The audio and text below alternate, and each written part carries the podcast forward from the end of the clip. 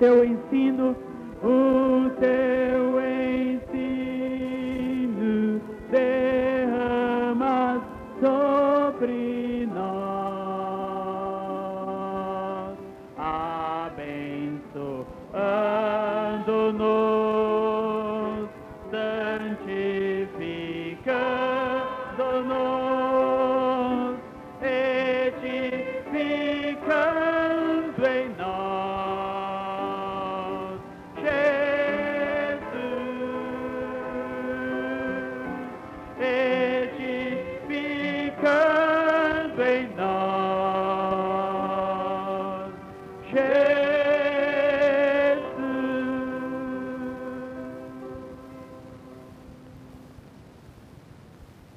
outros que vamos ficar aqui, vamos abrir em Colossenses. Colossenses capítulo 2.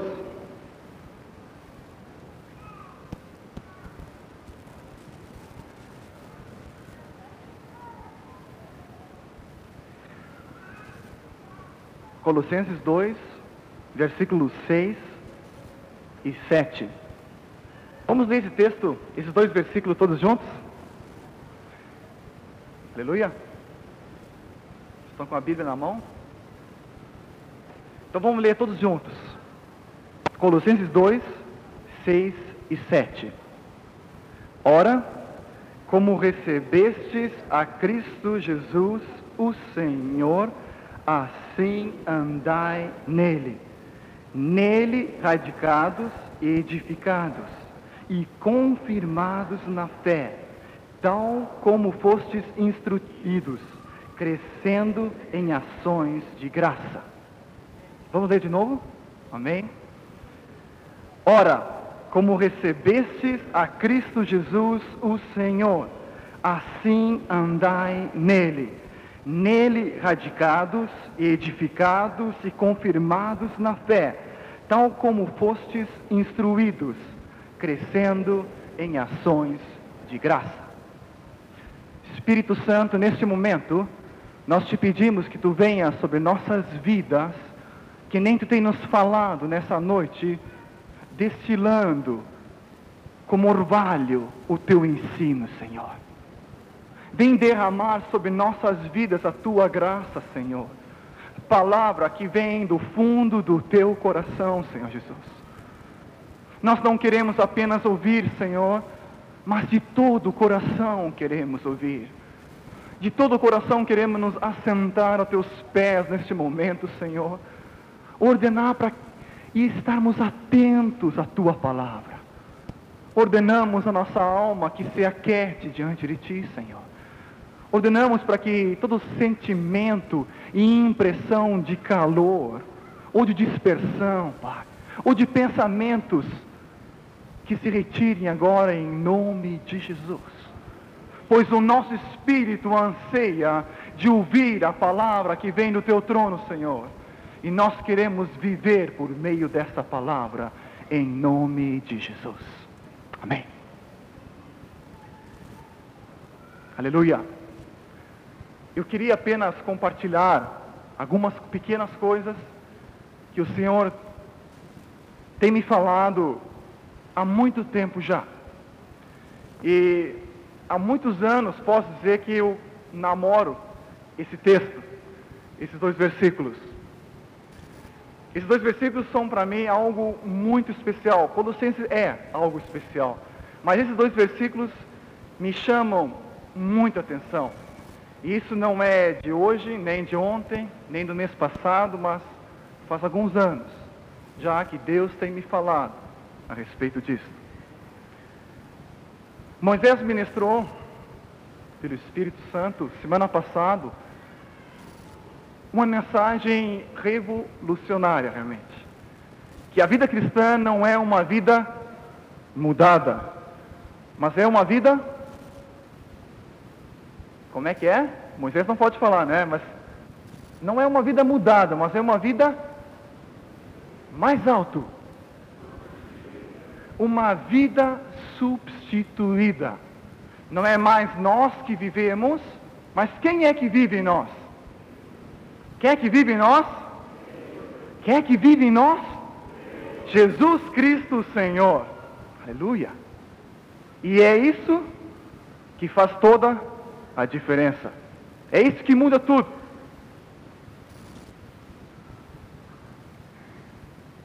Cristo Jesus em nós. Colossenses fala, a esperança da glória. E eu queria continuar um pouquinho mais a respeito desse andar. De como é que Deus quer para nossas vidas o andar em Cristo Jesus, porque é Ele que vive em nós. E a palavra de Colossenses 2, 6 fala o seguinte: que assim como nós recebemos a Cristo Jesus, nós precisamos também andar nele. Sabe que eu temo, não só por vocês, mas por mim, que às vezes nós começamos muito bem na vida cristã. Nós começamos no espírito. Mas que nem os irmãos de, de Gálatas, depois de começar no espírito, tentam terminar e tentam continuar a vida cristã, em vez do espírito, tentam andar na, na carne. E é impossível de nós vivermos, e é impossível nós chegarmos ao propósito do Senhor andando na carne. Então nós precisamos andar nele, andar em Cristo Jesus, andar por meio dele, para ele, por meio dele, para ele e dele.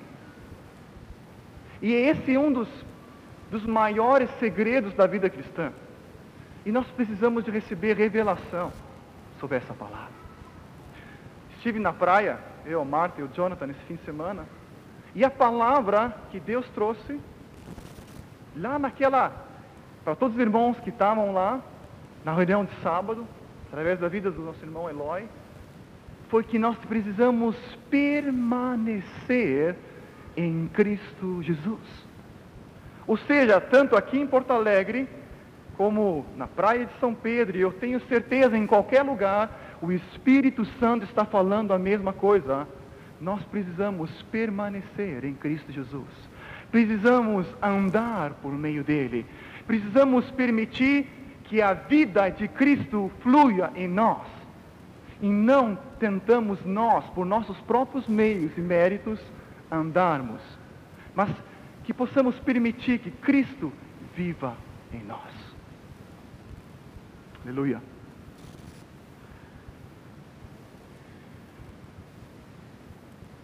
Antes de entrarmos em qualquer outra coisa a respeito de como andarmos, de que tipo Deus quer e de que maneira Ele quer que nós andemos, eu gostaria apenas de ressaltar essa primeira parte que fala que assim como recebestes a Cristo Jesus, o Senhor, assim andai nele.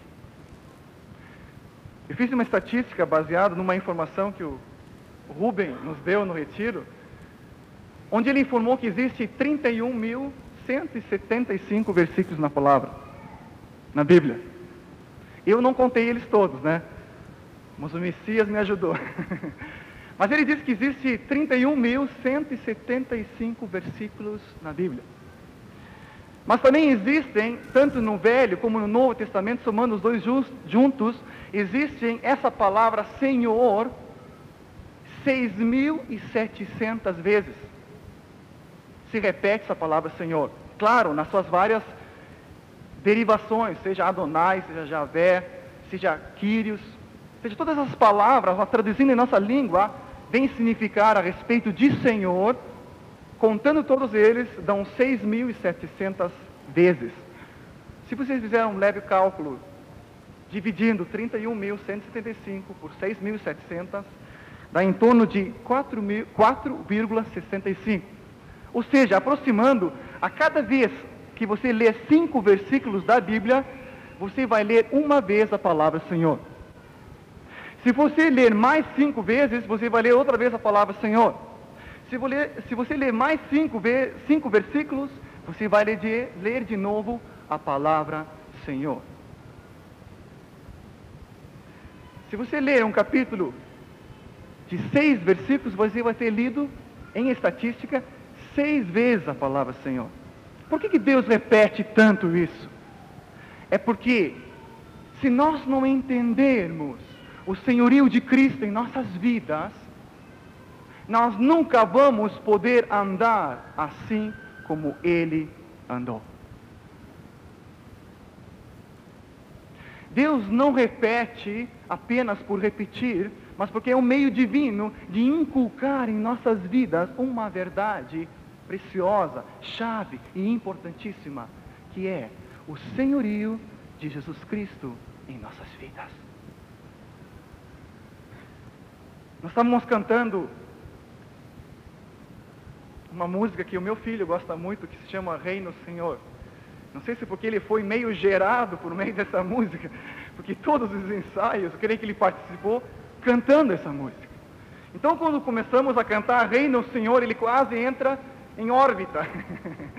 ele não consegue coordenar direito ainda, então ele e, e quase levanta voo. Ele quase levanta voo. Ele age assim, ó, ele, todos os, as pernas, os braços, a cabeça, o corpo dele começa a se agitar dessa maneira. E nós escutamos o cântico hoje lá em casa, e mesma coisa, é só botar a fita ele.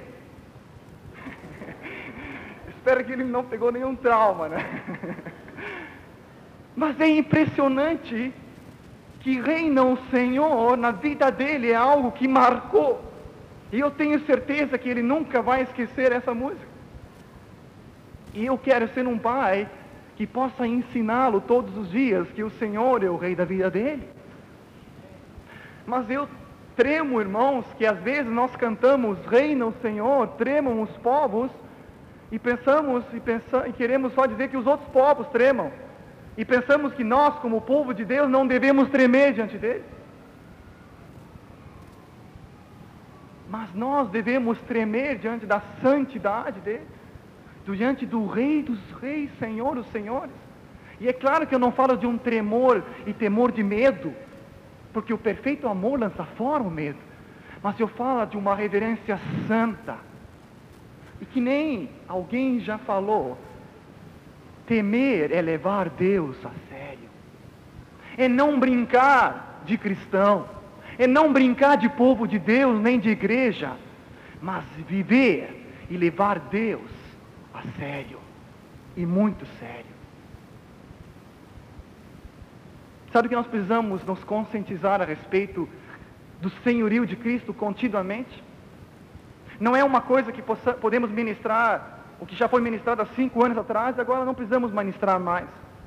Não, eu creio que o senhorio de Cristo deve ser enfatizado, inculcado, reavivado continuamente em nossas vidas. Porque nós somos discípulos do Senhor e não existe outra denominação no reino a não ser discípulo de Cristo. Porque se nós não somos discípulos de Cristo, nós vamos ser discípulos e filhos do diabo. E nós precisamos levar isso a sério. Nós fomos chamados para o Senhor Jesus. Quando nós nos convertemos, nós confessamos a Jesus como o Senhor das nossas vidas e cremos no nosso coração que Ele ressuscitou dos mortos e ainda nós somos salvos. Mas nós somos salvos porque nós confessamos Ele como Senhor. E esse senhorio é prático, diário. Jesus nos chama para sermos escravos, servos, discípulos dele em amor. E essa realidade precisa ser impregnada em nossas vidas de uma forma tão radical que sejamos verdadeiramente discípulos em tudo. Em tudo. De tanto que fazermos como sermos. Porque não vai adiantar nada ministrar a respeito de como andar em Cristo Jesus, se primeiro lugar não reconhecermos o senhorio dele. Muitos de vocês são privilegiados. Falei isso no grupo caseiro quinta-feira. Porque vocês se converteram ouvindo do senhorio. Eu me converti só ouvindo Jesus como Salvador. Cinco, seis, sete anos depois fui descobrir que ele também era meu Senhor. Perdi cinco, seis, não digo, não posso dizer que eu perdi, porque o Senhor por misericordioso me conduziu. Mas eu não tinha essa consciência que Jesus Cristo era o meu Senhor e eu era seu discípulo. Eu só fui descobrir depois de vários anos. Vários anos. E vocês, meus queridos irmãos, e nós e eu, que temos agora essa visão que Jesus é meu Senhor, nós não podemos brincar de discípulos. Porque Jesus leva a sério o discipulado. Leva a sério que Ele é o Rei dos Reis e Ele vai nos conduzir a essa verdade. Por isso Deus nos quer que entremos pela porta estreita. E depois entremos num caminho apertado. Numa porta apertada, num caminho estreito. Porque se nós não estivermos caminhando nessa porta, nesse caminho que o Tom falou hoje aqui, um caminho de cruz e um caminho de santidade, eu só quero avisar para vocês que esse não vai ser o caminho do Senhor. É tremendo. Sabe que às vezes eu tremo e temo que às vezes nós podemos entrar no reino pela porta que é Jesus e não andarmos pelo caminho que é Jesus, mas nos desviarmos pelo primeiro atalho num caminho largo e espaçoso, onde eu faço o que eu quero, onde eu me deixo conduzir de qualquer maneira e não me esforço por entrar pela porta estreita, pelo caminho estreito, que é o Senhor Jesus. O objetivo do Senhor, de nenhuma maneira, é de condenação nessa noite. De nenhuma maneira. Mas a vontade do Senhor é que nós possamos entender que a porta é Jesus. Que o caminho é Jesus e por isso que nós precisamos andar nele, mas que o final e o propósito eterno também é Jesus. Deus nos trouxe esse cântico de que nós precisamos ser edificados a imagem de Cristo e Cristo ser edificado em nós. Cristo ser edificado em nós. Quantos conhecem aqui a respeito do propósito eterno? Levanta a mão. Quem já sabe a respeito do propósito eterno? Qual é, qual é o propósito de Deus para nossas vidas? Não, continua com a mão. Continua com a mão. Continua com a mão. Agora levantem a outra mão. Depois se eu perguntar, né? Não adianta eu levantar antes. Eu sou muito rápido de levantar a mão, né? Aleluia, Senhor. Tem um carro.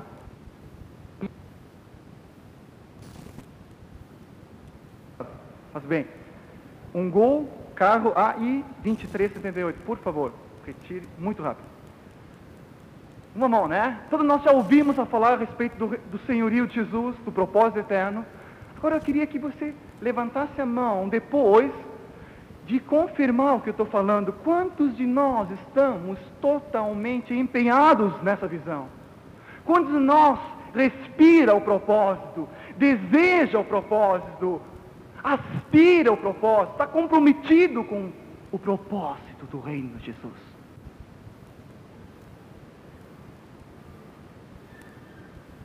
Que assim seja, Senhor. Que assim seja, Senhor. Aleluia. Aleluia, Senhor. Obrigado, queridos. Sabe que tem um texto em Filipenses 3, 12 a 14, que Paulo fala que ele prossegue para o alvo. Porque ele foi conquistado por Jesus. E ele prossegue para conquistar aquilo que está à frente dele. Sabe, o meu coração foi conquistado por Jesus. Eu não quero ter outro rei nem outro senhor, a não ser o meu Senhor e o meu Rei Jesus. Eu quero ser totalmente conquistado por essa, permite-me dizer, essa paixão, esse desejo ardente que nem Paulo fala, de glorificar a Jesus, seja no meu corpo, pela vida ou pela morte. Mas que seja o que eu sou, ou quando, vivendo ou morrendo, mas que eu viva em compromisso em total entrega ao propósito do reino de Deus na minha vida. Que a igreja dele seja levantada em unidade, com muitos irmãos semelhantes a Cristo Jesus. Muitas vezes, coisas que não são faladas, muitas vezes, nós ficamos tão acostumados que não damos o devido valor. Às vezes, as esposas, os esposos, são tão acostumados que um diga um para o outro, eu te amo, querida, que até fica algo cotidiano.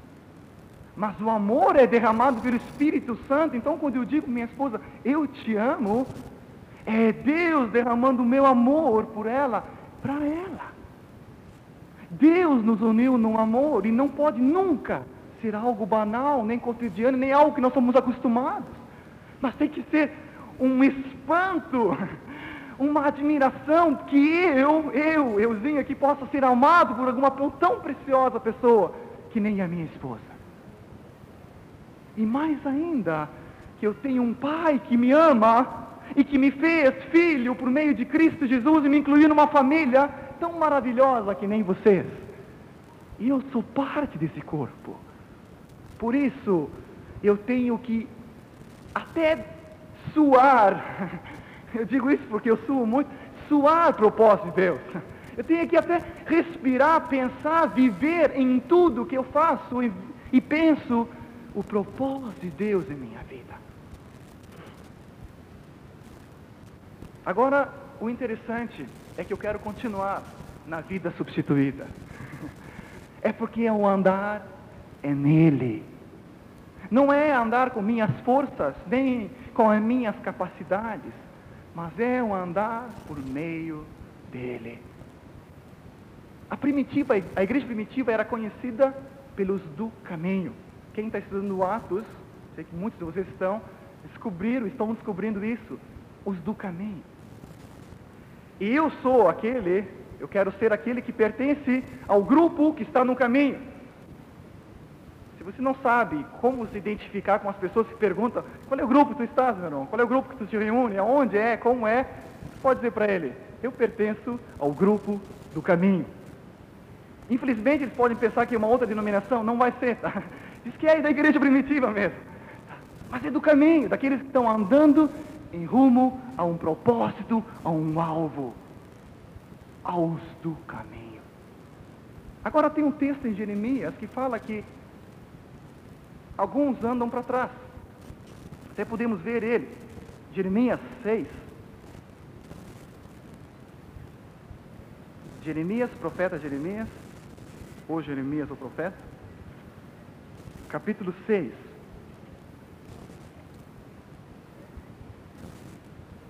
Não, é 7. 7, 23 e 24. Vamos todos abrir. Eu digo isso não para assustar ninguém, mas realmente para não sacudir. Porque quem pensa que está em pé, cuide-se para que não caia. Nós precisamos estar vigilantes, orando, com súplicas, intercessões, porque precisamos continuar caminhando e é tão fácil nos desviar do caminho. E Jeremias traz uma palavra muito séria em 7, 23, dizendo o seguinte: Mas isto lhes ordenei, dizendo, diz o Senhor: Dai ouvidos à minha voz, e serei o vosso Deus, e vós serei o meu povo, andar em todo o caminho que vos ordeno, para que vos vá bem. Mas não deram ouvidos, nem atenderam, porque andaram nos seus próprios conselhos, e na dureza do seu coração maligno, eles andaram para trás e não para diante. Que palavra, tchê. Mas barbaridade, tchê. né? Que coisa! Sabe que tem irmãos e nós mesmos, se nós não cuidarmos, nós podemos caminhar e nós vamos estar muito certo que nós vamos estar caminhando, só que vamos estar assim, ó. E nós estamos caminhando, só que caminhando para trás, rumo ao porta onde nós entramos, pelo qual nós vamos sair. Mas Deus nos chama para entrarmos pela porta, sairmos da porta e entrarmos em rumo às pastagens dele em direção ao propósito da vida em nós. Precisamos andar não para trás, mas para diante, como o Senhor nos manda, por meio dele. o andar na palavra é tão vasto que eu nem tenho nenhuma aspiração de, de querer reunir tudo nessa noite. Nós ficaríamos até às seis horas da manhã e olha lá. Desde Abraão, Enoque. Enoque, Deus falou, né? Um homem que andou diante de Deus. E a vida dele foi 365 anos. Heraldo já pregou uma vez no conselho, no bom conselho sobre isso. 365 anos, significando 365 dias do nosso ano, a não ser este, que é 366, tá? Mas todos os dias em comunhão, em di, andando diante do Senhor. Deus, quando chama Abraão, fala para ele: Abraão, anda na minha presença e ser perfeito. Ser perfeito como eu sou perfeito, o teu Pai. Ele diz depois em Mateus 5, 48. Sabe que eu tinha um temor de nunca conseguir chegar à imagem de Jesus na minha vida? Não estou dizendo que eu cheguei, mas eu estou andando. Mas eu pensar que eu nunca ia conseguir. Mas é tão, é uma coisa, chega até quase parecer blasfêmia a primeira vez que nós escutamos. É uma verdade tão estarraçadora. Não, estou me fugindo do português. É? Estarrecedor. É isso. Obrigado, Moisés. Entende que, mas como eu, igual a Jesus? Sabe qual é o segredo? É isso aqui, ó. É andando hoje, segunda-feira, andando amanhã, terça-feira, andando depois de amanhã, quarta-feira, diante do Senhor. E não tem mais nada do que isso, a não ser andando diante dele. É tão simples, é tão simples, mas é essencial. Essencial. Deus nos chama para sermos um povo, porque foi esse propósito dele desde o início, um povo que ande na presença dele. Em temor, em justiça, em alegria, porque ele opera em nós. Vamos ver algum, alguma maneira só. Vamos abrir em, em Efésios. Efésios capítulo 5. Essa palavra andar no Novo Testamento não significa apenas andar. Inclusive, ele é traduzido para nós portugueses algumas vezes como viver, como portar-nos, como andar, como caminhar, mas principalmente significando uma atitude exterior consequente de uma vida interior. Por isso, Efésios 4 nos fala o seguinte: 4, 1, 2 e 3. Rogo-vos, pois eu, prisioneiro no Senhor, que andeis de modo digno da vocação a que fosse chamado, com toda humildade, mansidão, com longanimidade, suportando-os uns aos outros, esforçando-vos diligentemente por preservar a unidade do Espírito no vínculo da paz. Primeira coisa que Deus me falou quando eu comecei a estudar esse assunto foi que Deus nos chamou para nós andarmos de um modo digno do reino dele. Tem inúmeros textos que falam sobre isso, falando que nós precisamos viver do modo digno do Senhor, que nós precisamos andar do modo digno.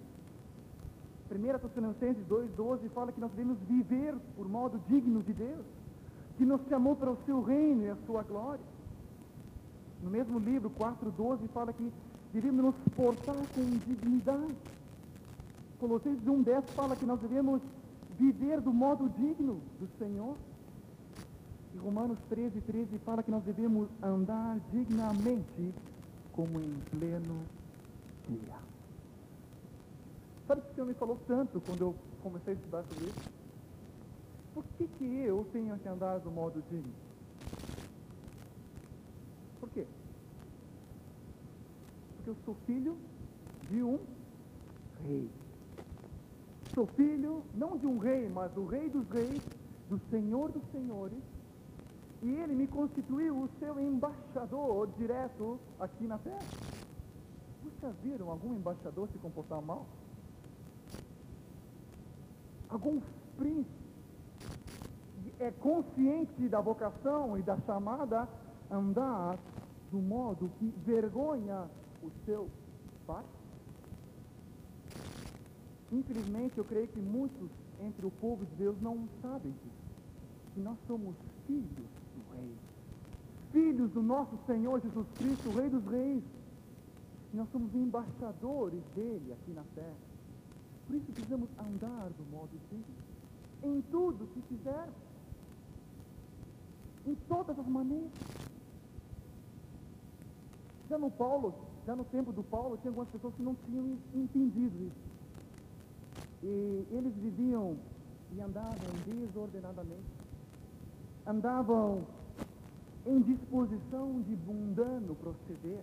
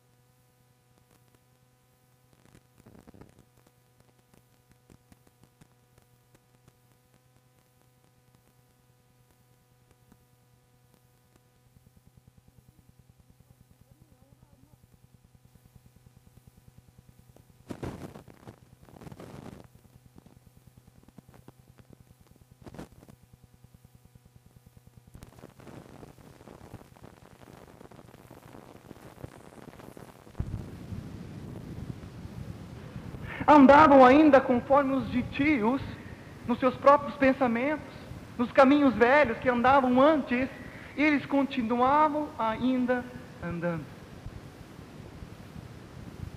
Porque eles não tinham a consciência da vocação de que foram chamados, da tremenda grandeza de que nós somos em Jesus. E por isso precisamos glorificá-lo. O Espírito já nos falou que exaltar o nome de Jesus não é cantar alto, porque aí eu estou perdido. Entende? Também não é levantar as mãos alto. Que bom que façamos isso, mas não é isso. Glorificar Jesus e andar do modo digno é simples. É trabalhar do modo digno. É ter uma só palavra, sim, sim e não, não porque o que vem de fora disto procede do maligno.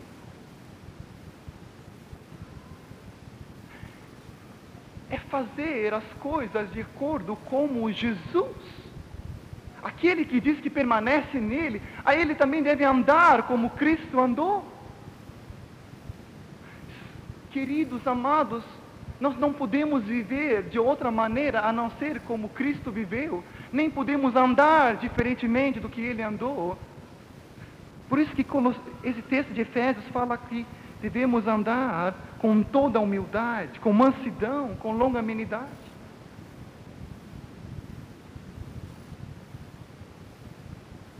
Eu tremo que às vezes nós fazemos separação das reuniões e da nossa vida prática. E quando estamos com nossas esposas. Fazemos acepção quando estamos compartilhando uma coisa com os irmãos e em relação a nossos pais, em relação a nossos senhores no mundo, que são nossos empregadores, nossos patrões. E aí, quando o nosso patrão é crente, aí sim, aí nós descambamos de vez. Porque pensamos que podemos aproveitar, porque ele é irmão, né? Então eu vou mesmo. Não vou cumprir horário, eu não vou fazer as coisas direito, porque afinal ele é meu irmão, tem que me perdoar. Tem que ter paciência, né? Será que não é assim? Eu já ouvi com dor no coração que as pessoas dizem, eu não vou empregar mais pessoas que são convertidas, entre aspas, tem que ser, né? Porque se uma pessoa é convertida, é convertida mesmo. Porque não dá trabalhar com eles. É o pior espécie. É, eu não quero rir porque é de chorar. Mas nós blasfemamos o nome de Jesus, que nem os judeus fizeram com os gentios, pelo mau trato, pela, mal, pela má maneira deles de viver, que nem diz Romanos 2. Imagina o nome de Deus blasfemado por nós não vivermos de acordo com a vocação que fomos chamados. Por isso precisamos andar conforme o Senhor. Tem tantas coisas para falar, nós não vamos falar. tem andar na luz, tem andar em amor. Mas eu queria, para resumir, abrirmos em Romanos 6. Os irmãos podem continuar estudando sobre esse assunto ou numa outra oportunidade, se Deus permitir. Mas Romanos 6 fala uma chave que é essencial. Uma frase que é essencial. Ele diz o seguinte: creio que é um texto que muitos de nós conhecemos, sabemos de cor. 6, 4. Fomos, pois, sepultados com Ele, Cristo Jesus, na morte pelo batismo, para que, como Cristo foi ressuscitado dentre os mortos pela glória do Pai, assim também andemos nós em novidade de vida. Vamos ler juntos essa última partezinha? Assim também andemos nós em novidade de vida. Vamos repetir. Assim andemos nós em novidade de vida. Agora, segurando com um dedo nesse texto, vamos abrir em Colossenses 3.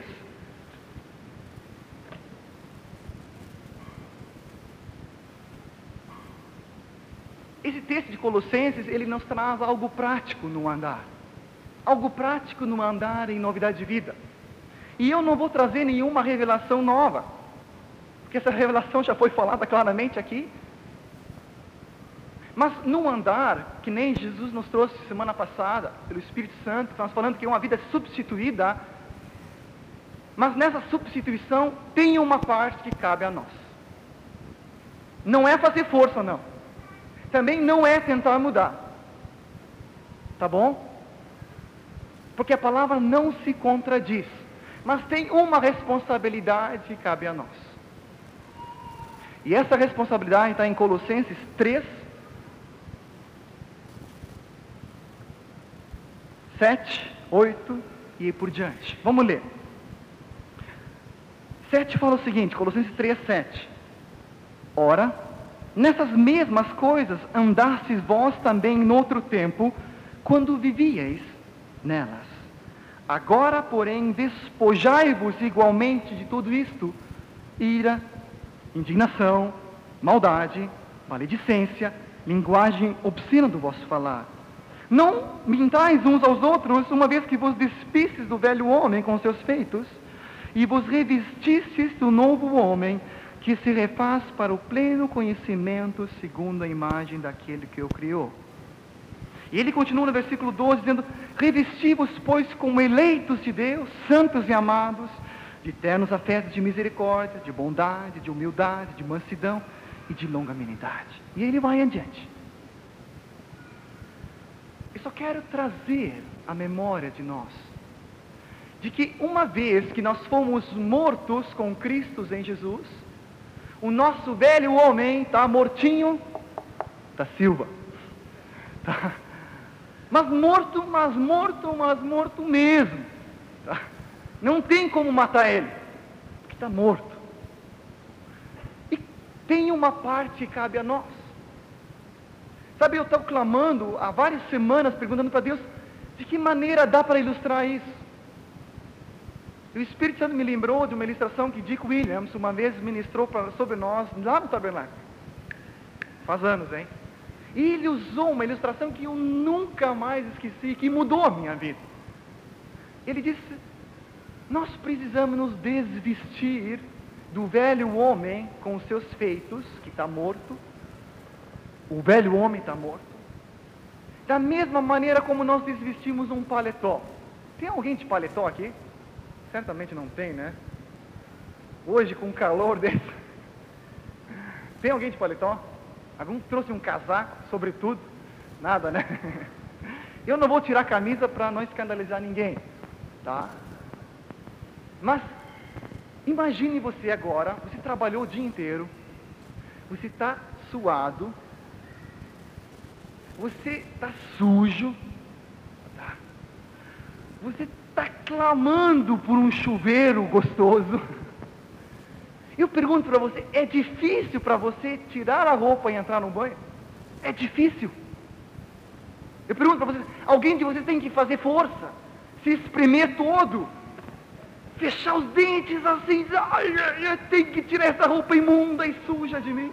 Eu vou fazer esse esforço sacrificial. Eu vou tirar essa imundície toda. É difícil. Eu chegava da Rio Céu. Quando eu chegava, apertava o porteiro lá embaixo, quando não tinha chave às vezes, quando esquecia, a Marta já sentia o cheiro lá em cima. Tão fedorento eu chegava. E eu tinha que botar aquela roupa lá na rua, porque era insuportável. Uma vez eu abri a minha Bíblia aqui no meio da reunião, e, e era a mesma Bíblia que eu levava na Rio Céu, né? E abri assim, e uma irmãzinha do lado. Mas que cheiro! Eu, né, fiquei roxo, vermelho, azul, amarelo e fechei a Bíblia, né? Cada vez antes de vir no culto eu lavava a Bíblia com álcool para sair o cheiro. E não saía, né? Mas para mim nunca foi difícil tirar a roupa do trabalho e entrar no chuveiro. Mas bah, era uma delícia. Era coisa que eu aspirava quando eu saía do trabalho. Eu sonhava, principalmente nos dias de calor, eu sonhava com chuveiro assim. Aleluia. Entrava no banho cantando em línguas. Tá? Saía do banho cantando em línguas. Só o fato de botar uma roupa novinha, cheirosa, que a Marta tinha passado. Mas, mas, que coisa deliciosa. Não era difícil tirar aquela roupa suja, imunda, e botar uma roupa cheirosa e gostosa. Não tinha dificuldade nenhuma. E Tito nos fala que nós somos lavados pelo, pelo, pela lavagem do Espírito Santo, pelo lavar regenerador e renovador do Espírito Santo. Por isso não é difícil andar em novidade de vida. Não tem dificuldade em mistério. O mistério foi revelado em Cristo em nós, a esperança da glória. É uma vida substituída, onde eu cada dia posso me despojar da ira, Sabe que eu fiz muito tempo, vários meses isso. Eu tinha problemas de impureza. E eu dizia ao Senhor, não só de impureza, de ira. As minhas irmãs que saibam, né? Entende? Eu cada dia disse, Senhor, eu me despojo do velho homem. Eu me desvisto dessa imundície toda, dessa velha coisa que não presta para coisa nenhuma, a não ser para queimar. Mas, Senhor Jesus, eu apenas não me desvisto nem com peso, nem com lástima, coitadinho, vou ter que tirar essa imundice que fede, que me incomoda, que, que me coça e tudo, não. Eu posso tirar tudo isso, eu posso tirar da ira, indignação, maldade, maledicência, linguagem obscena, mentira, roubo, adultério, mentira, tudo, tudo eu posso tirar fora. E eu posso me revestir, sabe como? Como eleito, como amado de Deus. É que eu falo aqui, revestimos, pois, como eleito de Deus, como santo e amado. Sabe que Deus me disse? Tu tem que te enxergar como eu te enxerga, guri. Para de te ver errado, eu te enxergo como eleito, como santo e como amado. Todo dia, porque eu não acreditava muito na palavra, sabe? Eu lia, mas não me suava muito, porque não parecia ser para mim, como eu, um santo, um eleito, um amado. Eu posso me revestir de ternos afetos de misericórdia, de bondade, de humildade, de mansidão, de longanimidade. Eu posso me revestir de suportar. Eu posso me. Não é difícil suportar ninguém porque Deus me faz suportar. Sabe que a cruz de Mateus e o fardo de Mateus 11, no finalzinho de capítulo, antes de, do 12, diz que o meu fardo é suave e leve. Tem outra versão que eu amo demais que diz que é delicioso. E hoje eu estava lendo, diz que os caminhos do Senhor são deliciosos. É delicioso andar no caminho estreito e, e apertado. Porque o Senhor faz esse caminho santo, plano, sobre modo excelente. Um caminho que nem o louco vai errar. Mas um caminho que o Senhor me conduz em obediência diante dele. Andemos em novidade de vida. Andemos porque somos homens que morreram e que ressuscitaram. E eu não tenho que fazer força nenhuma porque a vida de Deus habita em mim. Eu só tenho que ser cooperador dele. Para terminar, vamos abrir em Filipenses 1. Filipenses foi um, um livro que nós vimos semana passada várias vezes, né? Nós vimos aquele texto de, que diz que Ele que efetua em nós tanto querer como realizar, segundo a sua boa vontade. E algumas segundas-feiras atrás, o Messias nos lembrou naquela vez que foi lido esse mesmo versículo dizendo que, só que não murmureis também. não esquecem isso. Fazei tudo sem murmuração. Mas eu queria trazer para terminar mesmo, prometo, Filipenses 1, 5 e 6. João Nelson, nosso amado João Nelson, tem nos falado muito sobre sermos cooperadores. E no versículo 5 diz o seguinte: Pela vossa cooperação no Evangelho, desde o primeiro dia até agora. E aí ele fala aquela expressão que nós decoramos, né, que nós sabemos de cor. Estou plenamente certo de que aquele que começou a boa obra em mim, ou em nós, diz a palavra, né, mas é em nós, cada um de nós, há de completá-la até o dia de Cristo Jesus. Que texto, né? Que texto. E muitas vezes nós afirmamos esse texto, confessamos esse texto e fazemos muito bem. Só que o Espírito, inclusive botei duas flechas aqui, me lembrou de uma coisa, de ler o versículo 5 também, não só o 6. Às vezes nós tiramos o texto e pimba, né? Só ficamos com o textozinho ali, esquecemos do que vem antes e depois. 5 diz o seguinte: pela vossa, pela vossa pela vossa. Eu pergunto a você, se não houver cooperação nossa, será que Jesus vai completar a obra em minha vida? Será que vai? Não é que ele não quer, mas ele quer de todo o coração. Mas ele não pode, porque nós não deixamos. Se eu não sou cooperador de Cristo andando com Ele todo dia, o propósito supremo de Deus, pelo qual eu aspiro, suspiro, sonho, nunca vai se concretizar, a não ser que eu me torne um cooperador de Cristo, seguindo o caminho que Ele determinou, andando em novidade de vida, andando em amor, andando na luz, andando sem ser ansioso. Tem tanta coisa. Mas eu tenho que me tornar cooperador do poder do Espírito em minha vida. Só cooperador, eu não tenho que fazer força, nem fazer a obra. Tenho apenas que cooperar. É ficar no lado e junto e dizendo, Senhor, faça em mim a tua obra. E para surpresa, eu vou dizer baixinho para que ninguém, Ele faz. Ele faz a obra. Se você se dispuser todo dia dizendo, Senhor, eu não quero estar preocupado que você daqui a 500 anos, mas eu estou preocupado no dia de hoje, no dia de amanhã, em andar contigo nas coisas pequenas que tu tens me dado a fazer, nas ordens simples que tu tens me mandado. Eu quero ser obediente. Sabe que Deus vai te fazer andar diante dele e vai te conduzir à perfeição de Cristo, para a glória para a honra dele. Vamos ser cooperadores de Jesus? Amém? Vamos ser cooperadores da vida substituída em nós? Amém? Amém?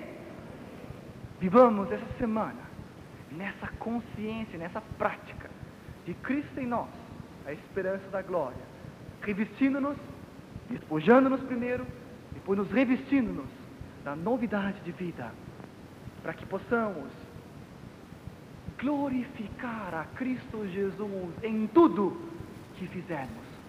Amém. A